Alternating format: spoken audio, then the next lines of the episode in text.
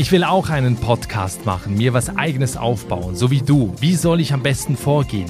Oder ich habe schon einen Podcast, aber irgendwie funktioniert der bei mir nicht so richtig. Wie erreiche ich denn mehr Menschen mit meinem Thema? Ja, solche und ähnliche Fragen bekomme ich immer wieder und vielleicht geht's dir ja auch so. Ich bin Nikolas Kräuter, Auswanderer und Podcast-Produzent. Neben Einfach Aussteigen entwickle und produziere ich weitere Podcasts für Unternehmen, Plattformen und für Menschen wie dich, die ihre Geschichte erzählen wollen. Und wenn es dir auch schon lange unter den Fingern brennt, du aber nicht weißt, was die richtigen Schritte sind, wenn dir ein Plan fehlt und du nicht weißt, wie du auch Reichweite aufbaust, dann wollte ich dir nur sagen, dass meine Content Creation Masterclass wieder gestartet ist. Darin zeige ich dir, wie du mit einem einfachen Rezept deinen eigenen Podcast oder deinen eigenen Social Media Kanal startest und strategisch aufbaust. Und zwar so, dass du viele Menschen erreichst und auch für Werbe- und Kooperationspartner spannend wirst und damit mehr Umsatz machen. Wenn du jetzt wissen willst, was dich alles in der Content Creation Masterclass erwartet und wie eine Zusammenarbeit zwischen uns beiden aussehen kann, dann schau einfach vorbei auf der Webseite deine-masterclass.com. Den Link dazu findest du auch in der Folgenbeschreibung und in den Show Notes. Ich freue mich auf deinen Besuch. Natürlich würde ich sagen, wenn jemand eine Herausforderung sucht und Angst vor dieser Herausforderung hat, dann sollte er sich dieser Herausforderung in kleinen Schritten nähern. Einfach aussteigen. Der Auswanderer-Podcast. Wir sind zurück mit einer neuen Spezialfolge hier im Auswanderer-Podcast, denn viele von euch haben sich gewünscht, dass es neben den spannenden Auswanderergeschichten auch Episoden gibt, in denen wir tiefer in wichtige Themen eintauchen. Also zum Beispiel, wie kann ich Geld im Ausland verdienen und bin finanziell abgesichert? Oder wie kann ich mir den deutschen Gesundheitsstandard auch im Ausland erhalten? Oder auch das große Thema Steuern sparen bei der Auswanderung, das auch viele Menschen beschäftigt. Zu all diesen Themen lade ich mir jedes Mal eine Expertin oder einen Experten ein, der nicht nur informiert, sondern die auch die besten Tipps und Empfehlungen gibt, damit auch du dir im Ausland ein schönes und gutes Leben aufbauen kannst. Schau also unbedingt einmal im Podcast-Archiv von Einfach Aussteigen vorbei, da findest du die bisherigen Spezialfolgen. Und heute geht es um das Wichtigste beim Auswandern, das allerdings viele vergessen. Es geht nämlich um ein Selbst, um die eigene Einstellung, das Mindset, bevor man auswandert. Denn egal wohin du ziehst und wie du leben willst, am Ende bist du immer noch du mit all deinen Charaktereigenschaften und Gedanken. Und deswegen geht es heute um die psychologischen Aspekte einer Auswanderung. Mein Podcast.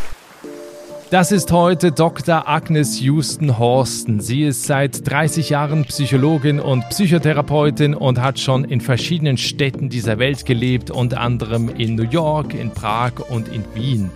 Dabei hat sie selbst die Erfahrung gemacht, welche Chancen und Risiken dieses Leben hat, wenn man eben an unterschiedlichen Orten lebt, fernab von der Heimat. Sie hat sich inzwischen darauf spezialisiert, Menschen, die im Ausland leben und arbeiten, auf ihrem Weg in die Ferne psychologisch zu unterstützen und zwar via Online-Beratung. Ganz egal, in welcher Krise oder Lebenssituation die Menschen da gerade sind. Und wer schon im Ausland einmal gelebt hat, der weiß, dass es da manchmal auch ganz schön tiefe Täler gibt, durch die man kommt. Und ich spreche mit Agnes Houston-Horsten deshalb jetzt darüber, wie man sich im Kopf auf eine Auswanderung vorbereitet, wie Paare damit umgehen, wenn einer auswandern will, der andere aber nicht oder nicht so richtig und vor allen Dingen, was es mit diesem Kulturschock auf sich hat und wie man auch das Heimweh im Ausland überwindet. Und damit herzlich willkommen im Podcast. Hallo Frau Justen Horsten. Hallo Herr Kräuter. Ich freue mich sehr auf dieses Gespräch, denn es ist ein Thema, was eben sehr viele beschäftigt, und zwar dieser Neustart, dieser Neuanfang im Ausland. Wie gehe ich damit mental um? Wie gehe ich aber auch mit Problemen um, die das mit sich bringt? Grundsätzlich mal als Einstieg die Frage, was zieht Menschen generell in die Ferne? Ja, also da glaube ich, dass äh, das Motiv bei den meisten ist, äh, bessere Lebensbedingungen in der Ferne zu finden, als man sie da, wo man herkommt, gefunden hat. Und zu diesen besseren Lebensbedingungen können ja ganz unterschiedliche Dinge gehören. Also muss ja nicht beim Wetter anfangen, obwohl das sicher auch eine Rolle spielt. Aber äh, zum Beispiel freier leben zu können, weniger Restriktionen zu erleben, möglicherweise auch finanziell besser dazustehen, wenn man im Ausland lebt, weil man weniger Steuern bezahlen muss ein Sehnsuchtsland zu haben, in das es einen zieht, wo man denkt, dass man glücklicher ist, als man vorher war. Ich weiß nicht, ob ich jetzt schon alles gesagt habe, aber wir werden ja wahrscheinlich noch darüber sprechen. Aber ich würde allgemein sagen, bessere Lebensbedingungen zu finden. Vielleicht kann man noch ergänzen, dass es manchmal auch um ein sinnvolleres Leben geht, was dann noch mehr ist, als nur bessere Lebensbedingungen vorzufinden. Mhm. Da meine ich zum Beispiel Menschen, die sich engagieren für, sag ich mal, für den Frieden oder die sich engagieren für andere Menschen oder im Bereich der Entwicklungshilfe arbeiten wollen oder im Bereich der politischen Zusammenarbeit. Die sind sicher sehr stark von dem Motiv getrieben, die Welt eine bessere zu machen. Jetzt haben Sie gerade am Anfang gesagt, das Thema Restriktionen, mehr Freiheit. Das ist auch was, was ich erlebe jetzt seit zwei Jahren in diesem Podcast, dass mir einige schreiben, dass sie eben mehr in, in der Freiheit leben wollen, eben, also hauptsächlich eben durch diese Corona-Restriktionen. Auf der einen Seite gibt es eben so die, diesen Drang, wegzugehen von etwas und auf der anderen Seite diesen Drang, sich zu einem Land hingezogen zu fühlen. Gibt es da denn falsche Motive in Anführungsstrichen und richtige Motive für eine Auswanderung? Oder wie sehen Sie das, wenn jetzt jemand so quasi eben die Flucht ergreift, weil es hier äh, gefühlt ungemütlicher geworden ist? Wenn man das Gefühl hat, es nicht mehr aushalten zu können an einem bestimmten Ort und eher die Motive weg davon zu gehen, das finde ich sehr oft zweifelhaftes Motiv, weil man muss sich ja immer dabei denken, dass man sich selber mitnimmt, wo man auch immer hingeht. Und wenn man das Gefühl hat, es nicht geschafft zu haben, mit etwas klarzukommen, zum Beispiel sich nicht sozial gut integriert zu haben, wenn das das Gefühl ist, dann kann man eigentlich davon ausgehen, dass dieses Problem in der neuen Umgebung auch auftaucht. Es ist nämlich nicht so, dass mit der neuen Umgebung alles anders wird. Also insofern, man nimmt sich ja selber immer mit. Also das Fluchtmotiv finde ich zweifelhaft, obwohl ich sehr gut verstehen kann, dass einem die deutsche Gesellschaft jetzt, die ich natürlich gut kenne und sie auch, dass die einem sehr restriktiv vorkommt und dass man hier vielen Bedingungen unterliegt, die oft an die Grenze geraten, wo man seine persönlichen Freiheiten sieht. Das kann ich verstehen. Aber zu fliehen, weil man gescheitert ist, das finde ich problematisch, weil das übersteigt die Erwartung an das, was sich ändern wird. Und mit dieser überstiegenen Erwartung liegt auch die Enttäuschung nah. Weil, wie gesagt, man nimmt sich ja immer selber mit. Was empfehlen Sie generell? Ähm, ne, man beschäftigt sich ja vor der Auswanderung immer mit den ganzen äh, Dingen, die eben halt zusammenhängen mit Umzug und Job und so weiter. Aber die wenigsten beschäftigen sich wahrscheinlich mal mit der mentalen Gesundheit oder mit der mentalen Vorbereitung jetzt zur, zur Auswanderung.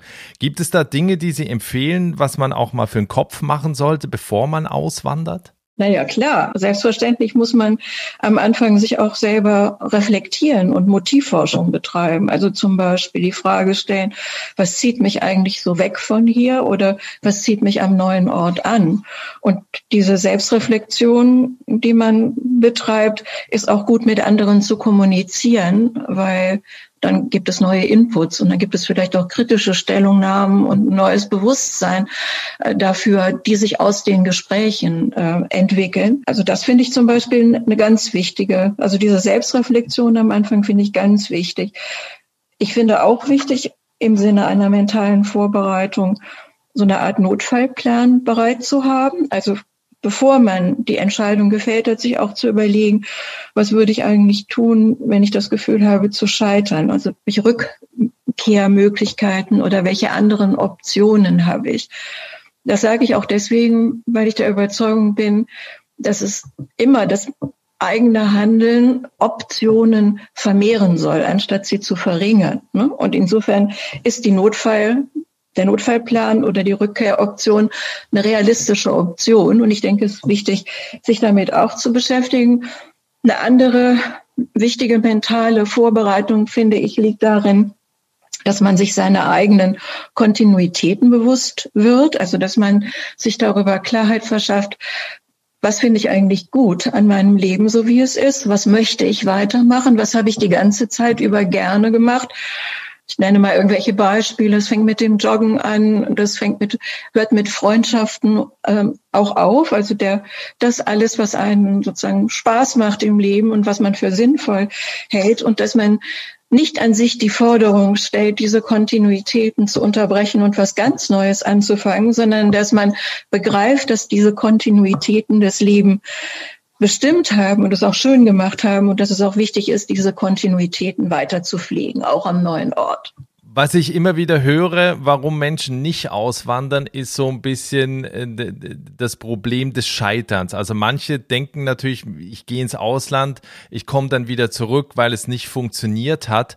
Ähm, ich glaube, es gibt auch bei vielen so diesen, diesen Irrglauben, dass eine Auswanderung für immer und ewig sein muss. Was, was empfehlen Sie da? Soll man für immer planen? Also soll man langfristig planen? Oder erst einmal sich quasi auf dieses Abenteuer einlassen und zu gucken, wie es läuft und sich eben, weil Sie jetzt auch gerade Notfallplan äh, gesagt haben, sich halt Notfallplan äh, bereithalten, damit man eben halt auch wieder zurückgehen kann. Erstmal muss ich sagen, dass das Wort Auswandern in mir so Assoziationen von Mayflower, politischer Verfolgung, Armut ausgelöst hat. In dem Zusammenhang wird natürlich das Wort auch benutzt. Auswandern hat für mich immer noch so einen endgültigen Charakter als Wort. Ich weiß aber auch kein neues Wort mhm. dafür. Wir leben natürlich in einer globalisierten Gesellschaft und in anderen Ländern zu leben gehört, würde ich mal sagen, fast schon zum Alltag dazu. Beginnt halt mit dem, mit dem Studium, mit dem Semester, Erasmus-Semester im Ausland und so weiter, mit Arbeit und so weiter geht's dann fort bis hin zum Rentenalter, wo man sich vielleicht mehr Sonne und weniger steuerliche Belastung wünscht. Also erstmal finde ich, da, darin liegen ganz große Vorteile, solche Erfahrungen machen zu können. In dem Zusammenhang bin ich der Meinung, man sollte nicht für dauerhaft planen, sondern man sollte es nicht auch, auch nicht ausschließen, dauerhaft an einem anderen Ort zu bleiben, aber erstmal zu schauen, ob das einem gut tut. Also ob die Entscheidung auch nach mentaler Vorbereitung und nach grünem Licht sozusagen der mentalen Vorbereitung, ob die auch tatsächlich einem gut tut. Und selbst wenn man das Gefühl eines persönlichen Scheiterns an an einem fremden Ort hatte, hat man dadurch sicher einiges an Selbsterfahrung für sich selber gewonnen, was dann vielleicht einen nächsten Schritt anders werden lässt. Aber das muss nicht heißen, dass man es dann für immer aufgibt, es noch einmal zu probieren. Wie sehen Sie das gerade, das Thema? Wir, wir, wir haben jetzt natürlich immer so über, über die Einzelperson gesprochen, aber die meisten wandern ja eben auch als Familie aus zum Beispiel oder als Paar. Ja. Oftmals ist es so, dass es dann so, so eine treibende Kraft gibt, also so eine Person, die unbedingt mhm. auswandern will, die dann natürlich auch die anderen motivieren möchte ähm, und die anderen sind vielleicht möglicherweise ein bisschen skeptischer oder ein bisschen mhm. vorsichtiger.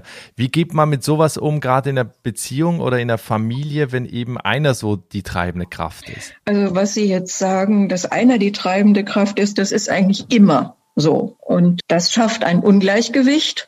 Und dieses Ungleichgewicht muss natürlich irgendwie aufgewogen werden. Also selbst wenn man sich das zugesteht, dass es Unterschiede in der Motivation gibt, äh, ist damit dieses Ungleichgewicht auch noch nicht aufgehoben. Also ich würde in jedem Fall dazu raten, dass der Partner auch eine eigene Aufgabe und eine eigene Motivation mitbringt, auch wenn sie nicht so stark ist wie die, von dem dieser Wunsch zur Auswanderung ausgegangen ist. Und das kann zum Beispiel darin bestehen, sich eine eigene Aufgabe zu suchen, entweder ein Beruf oder ein anderes Vorhaben, ein anderes Projekt, was der Partner im, im Ausland ähm, verfolgen will. Und da finde ich auch wichtig, dass er sich bewusst ist, und dass der hochmotivierte Auswanderer seinen Partner oder seiner Partnerin zusagt, ihn in allen diesen Belangen zu unterstützen. Das ist, glaube ich, eine ganz, ganz, ganz wichtige Voraussetzung. Das bedeutet manchmal natürlich auch, dass man Phasen der Fernbeziehung äh, in Kauf nehmen muss. Aber im Sinne einer gleichberechtigten oder möglichst gleichberechtigten Entscheidung ist es auch notwendig zu sehen, dass jeder seine eigenen Verpflichtungen und Motive hat und dass das manchmal dazu führt, dass man auch getrennt lebt, eine gewisse Zeit. Es darf auf jeden Fall der Partner oder die Partnerin nicht das Gefühl haben, dass ihm sämtliche Zweifel ausgeredet werden, sondern die Zweifel, die er hat, müssen ernst genommen werden. Und natürlich muss auch der Partner sich, genauso wie derjenige, der die treibende Kraft beim Auswandern ist, der muss sich auch vorbereiten auf seine eigene Art. Also dieser Gedanke, es wird sich schon etwas finden, jetzt für den Partner oder für die Partnerin, ist oft Selbstbetrug und oft ähm, auch eine Selbstberuhigung.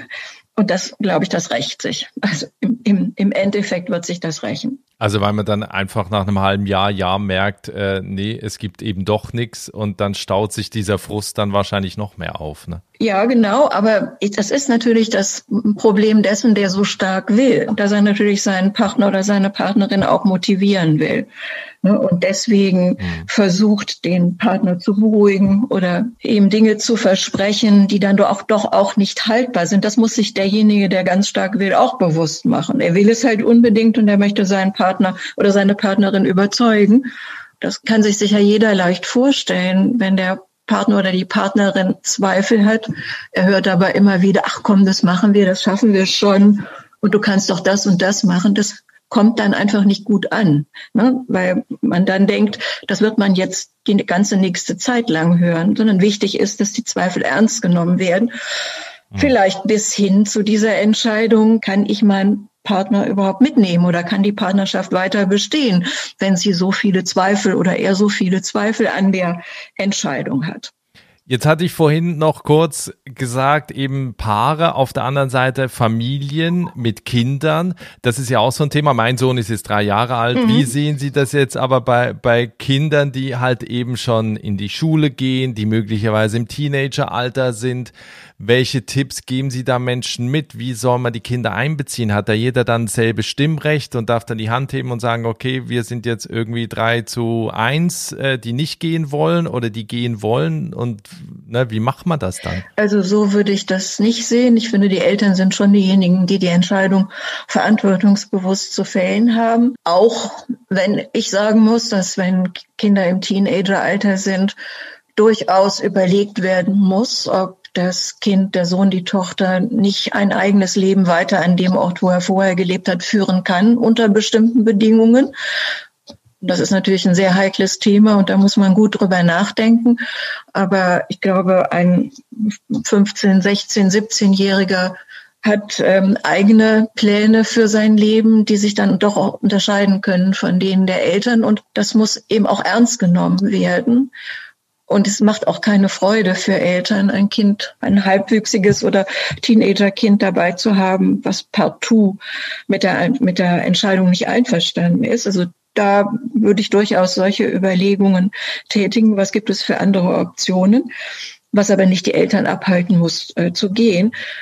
Sie haben mit Ihrem dreijährigen Sohn eine sehr gute Situation, Lebenssituation getroffen weil Kinder in dem Alter natürlich noch wenig soziale Bindungen eingegangen sind und es äh, ihnen am leichtesten fällt, sich neu zu ähm, organisieren in einer neuen Umgebung. Zumal Kinder in dem Alter wahnsinnig leicht Sprachen lernen. Das habe ich an meiner Tochter auch festgestellt. Und das macht es alles so viel leichter und natürlich auch offen im Kontakt sind.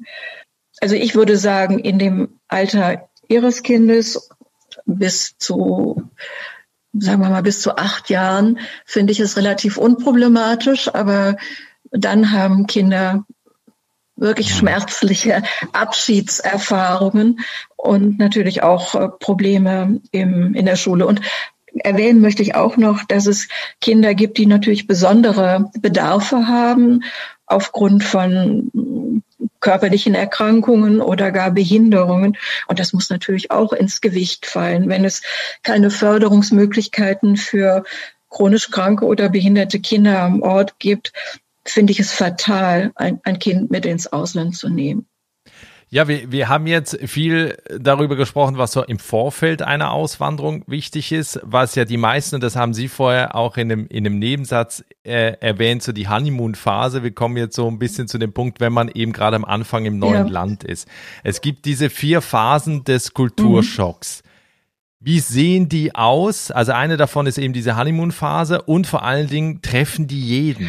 Also ich würde mal sagen, diese, ähm, diese Phasen ich glaube, der, der Mann heißt Barry, der die ähm, mal aufgesetzt hat, die gelten eigentlich für alle Entscheidungsprozesse. Ob ich mir jetzt ein Auto kaufe oder einen neuen Haarschnitt oder ob ich ähm, ins Ausland auswandere, dass man erst denkt, oh wunderbar, das mache ich jetzt toll, das ist eine Herausforderung oder es ist was Neues, ich mache das in jedem Fall. Der Honeymoon ist bei jeder Entscheidung dabei. Die Zweifel, wenn man es dann wirklich hat und man sieht, was weiß ich, das Auto hat die falsche Farbe oder die, die geringere PS-Zahl, dann kommen einem die Zweifel und dann gewöhnt man sich dran und dann ist man irgendwie zufrieden mit dem, was man hat. Also das ist jetzt eine sehr kurze Persiflage dieses Phasenmodells. Ich glaube, das spielt in, bei vielen Entscheidungen eine Rolle. Nur darf man natürlich nicht vergessen, dass eine Auswanderung ein ganz anderes Kaliber von Entscheidung ist als ein Autokauf oder ein Haarschnitt. Und deswegen ist es natürlich wichtig, sich solche Entscheidungsprozesse genauer anzugucken bei so wichtigen Entscheidungen. Also viele kennen das natürlich ja auch aus der Verliebphase, aus der eigenen Beziehung. Am Anfang findet man die Macken alle toll ja. und liebt das und plötzlich nerven sie einen dann doch. Äh, wie ist es bei, bei, bei der Auswanderung? Was empfehlen Sie, wenn man eben aus dieser Honeymoon-Phase dann in so eine Down-Phase kommt, wenn eben die rosarote Brille erstmal weg ist und man sieht, wie es halt wirklich ist. Äh, wie kommt man da leicht durch diese Phase? Weil manche brechen ja dann ab und, und gehen dann wieder zurück. Also ich würde sagen, was sich dann empfiehlt, ist, sich erstmal zu bewusst, bewusst zu machen, es geht mir gerade nicht gut mit, mit irgendwas, sich zu überlegen, was ist das eigentlich hier, was fehlt mir eigentlich hier? Das ist ja klar, also um auch zu so einer Entscheidung zu kommen, ob man bleibt oder, oder ob man geht. Ich finde aber in solchen Phasen auch immer gut, sich selber eine Auszeit irgendwie zu erlauben und nicht zu meinen, man muss in jedem Fall durchhalten oder man muss in jedem Fall abbrechen, sondern sich selber Zeit für die Entscheidung zu lassen und zum Beispiel einen Ort zu haben, an dem man sich immer wohlfühlt. Ich meine jetzt nicht unbedingt zu Hause, aber zu Hause kann oder das ursprüngliche Zuhause oder was immer, wo man sich einmal zu Hause gefühlt hat, kann es sein. Es kann aber auch einfach nur ein Platz sein, wie ein Sehnsuchtsort, an dem man vielleicht schon mal war, wo man sich wohlgefühlt hat. Wenn es ein Hotel ist, dann ein Hotel oder dass man einfach sich den Luxus gönnt, drei, vier Wochen eine Auszeit sich zu nehmen und zu überlegen, da, ohne den Druck der, der Umstände, unter denen man in der Downphase gelitten hat, sich ein Bild von dem zu machen, ob es sinnvoll ist, weiterzumachen oder aufzuhören. Also unter Druck würde ich so eine Entscheidung nie fällen, sondern ich würde mir erlauben, mir die Zeit zu nehmen, die man sich ja auch vor, vor der Entscheidung genommen hat. Ähm, noch ein wichtiges Thema, auch so zum, zum Ende hin, ähm, das Thema Heimweh, das viele auch erwischt und teilweise auch ziemlich überraschend erwischt, weil manche dann auch sagen, äh, wenn sie auswandern, nee, sowas wird mir nicht passieren, Heimweh, und dann kommt's doch. Mhm. Gibt da eben eine Möglichkeit, ich glaube natürlich auch natürlich Heimatbesuche, aber gibt es da noch eine Möglichkeit, wie man das so ein bisschen äh, reduzieren kann, dieses Heimweh? Also ich glaube, die Bedeutung des Wortes Heimweh ist sowas wie Sehnsucht nach Dazugehören. Und wenn man, wenn einen dieses Heimweh erfasst, dann finde ich wichtig, sich das Dazugehören bewusster zu machen und zu gucken, wo gehöre ich denn am neuen Ort dazu, mit diesen Menschen mehr Kontakt zu pflegen, aber auch mit denen Kontakt zu pflegen, die man vermisst das ist, schließt jetzt an dieses Thema der Kontinuitäten an. Ich finde es halt sehr wichtig, dass die Menschen, die Teil des eigenen Lebens waren, möglichst weiter Teil des, des Lebens sind, auch wenn nur noch medial oder nur bei gelegentlichen Besuchen. Und diese Kontakte dann besonders aufzusuchen, wenn man Heimweh hat, um darüber zu sprechen, was man vermisst aber nicht nur gerichtet in die Vergangenheit, sondern auch gerichtet in die Zukunft im neuen Land, eben mit Menschen aufrichtige, offene Bindungen irgendwie zu pflegen. Das würde ich als ein Rezept gegen Heimweh sehen. Ja, ich glaube, das ist auch mit, mit so, mit so einem Grund, weswegen sich wahrscheinlich viele gleich dann in so deutsche Communities äh, begeben, weil man da irgendwie so ein bisschen das Heimweh weniger hat. Wahrscheinlich ist es das, ne? Und ähm, was andererseits dann wieder zu den eingefahrenen Bahnen führt, von denen wir am Anfang gesprochen genau. haben. Und ähm, ja, aber wir müssen es als Fakt des Lebens begreifen, dass wir Bindung brauchen und Bindung durch Auswanderung auch nicht entgehen können. und auch nicht wollen, mhm. sondern neue Bindungen schaffen wollen weil das etwas ist, was ich auch immer wieder gehört habe, auch selber erlebe. Ähm, das Thema Menschen, die sich wünschen auszuwandern, die das gerne machen wollen, die aber Angst haben zu scheitern und sich diesen Wunsch deshalb nicht erfüllen. Mhm. Ist das ratsam? Also ist es ratsam, so einen Wunsch immer über längere Zeit zu haben? Oder empfiehlt man, empfiehlt man auch aus psychologischer Sicht, dass wenn man so einen starken Drang verspürt, dass man sich das dann doch erfüllen sollte? Natürlich würde ich sagen, wenn jemand eine Herausforderung sucht und Angst vor dieser Herausforderung hat, dann sollte er sich dieser Herausforderung in kleinen Schritten nähern. Ne? Also vielleicht muss er ja dann nicht direkt die Entscheidung fällen, nach Vietnam auszuwandern, aber er könnte ja längere Urlaubsphasen oder Auszeiten von seinem Job als Möglichkeit des, des Herausfindens, traue ich es mir zu, nutzen. Also kleine Schritte erstmal mal gehen, um dann zu merken, ich habe es geschafft, wie der Frank Sinatra so schön sagt, if I can make it there, I can make it everywhere. Ne? Und dann als nächstes diesen Schritt zu gehen, wenn es dann noch Relevanz hat. Vielleicht hat es da ja keine, dann ja keine Relevanz mehr, weil es kann ja auch sein, dass die Abenteuerlust sich in einem halben Jahr Auszeit vom Job schon erledigt hat. Das ist halt ganz unterschiedlich. Frau Justen-Horsten, vielen Dank. Ich fand das sehr spannend und ich glaube auch, dass die ähm, Hörerinnen und Hörer sehr viel hier mitnehmen können. Also selbst auch Leute, mhm. die schon im Ausland leben, waren da, glaube ich, einige Tipps und Empfehlungen dabei, wie man eben halt auch schwierige Phasen überstehen kann. Wer ähm, da Hilfe sucht, was empfehlen Sie, äh, wenn man merkt, okay, ich komme jetzt an einem Punkt, äh, da jetzt nicht weiter, ich brauche äh, professionelle Hilfe. Wohin, wohin empfehlen Sie, sollte man sich wenden, eben gerade wenn man im Ausland lebt? Also da die Pandemie ja auch dazu beigetragen hat, dass Online-Psychotherapie äh, von den Kassen bezahlt wird, würde ich in jedem Fall, also bei Therapiebedarf, Online-Therapeuten konsultieren in der Muttersprache. Also mein Angebot On the Move Online ist ja auch entstanden, weil es eben viele Menschen im Ausland gibt, die in der Muttersprache beraten werden wollen. Ich würde Ihnen auch empfehlen, wenn ich das ja mal ganz eigennützig sagen darf, ich habe es wird ein Buch erscheinen von mir, On the Move, ein psychologischer Wegbegleiter für das Leben und Arbeiten im Ausland. Da kann man sich auch gut informieren, was möglich ist und wo man sich beraten lassen kann und vielleicht auch ist das Buch selber auch schon ein Ratgeber, der einen auf neue Gedanken bringt. Aber die, das, die ganze Szene der Psychotherapie und Beratung ist ja mittlerweile online aktiv und kann auch vom Ausland genutzt werden. Natürlich würde ich Leuten, die Beratungsbedarf haben, sicher empfehlen, Berater zu suchen, die auch eigene Auslandserfahrung haben. Wer tiefer in das Thema eintauchen möchte, das Buch von Agnes Houston Horsten heißt On the Move, ein psychologischer Wegbegleiter für das Leben und Arbeiten im Ausland. Den Link dazu gibt es in der Folgenbeschreibung und in den Show Notes hier im Podcast. Also ich empfehle da unbedingt einmal reinzulesen, wer eben auswandern möchte. Frau Justen Horsten, vielen herzlichen Dank für den Besuch hier im Podcast. Ihnen alles Gute und bis bald. Danke, Herr Kräuter. Das war das Gespräch mit Agnes Houston-Horsten über die psychologischen Aspekte einer Auswanderung. Ich hoffe, wir konnten dir hier ein paar wertvolle Tipps und Einblicke geben. Übrigens, das Buch, über das wir gerade gesprochen haben, kann aktuell vorbestellt werden. Ab Anfang August soll es dann rauskommen. Den Link dazu, wie erwähnt, findest du auch in der Folgenbeschreibung hier in der Podcast-Tab. Eine Folge sind wir noch entfernt vom großen Jubiläum hier im Podcast von Einfach Aussteigen, der hundertsten Folge. Die gibt's am 10. August. Sag also all deinen Freunden, Bekannten, Nachbarn, egal wem Bescheid, einfach aussteigen wird bald zwei Jahre alt und sie sollten den Podcast unbedingt abonnieren. Vielen Dank dir für deine Treue. Wir hören uns in der nächsten Woche. Bis dahin, alles Gute. Ciao.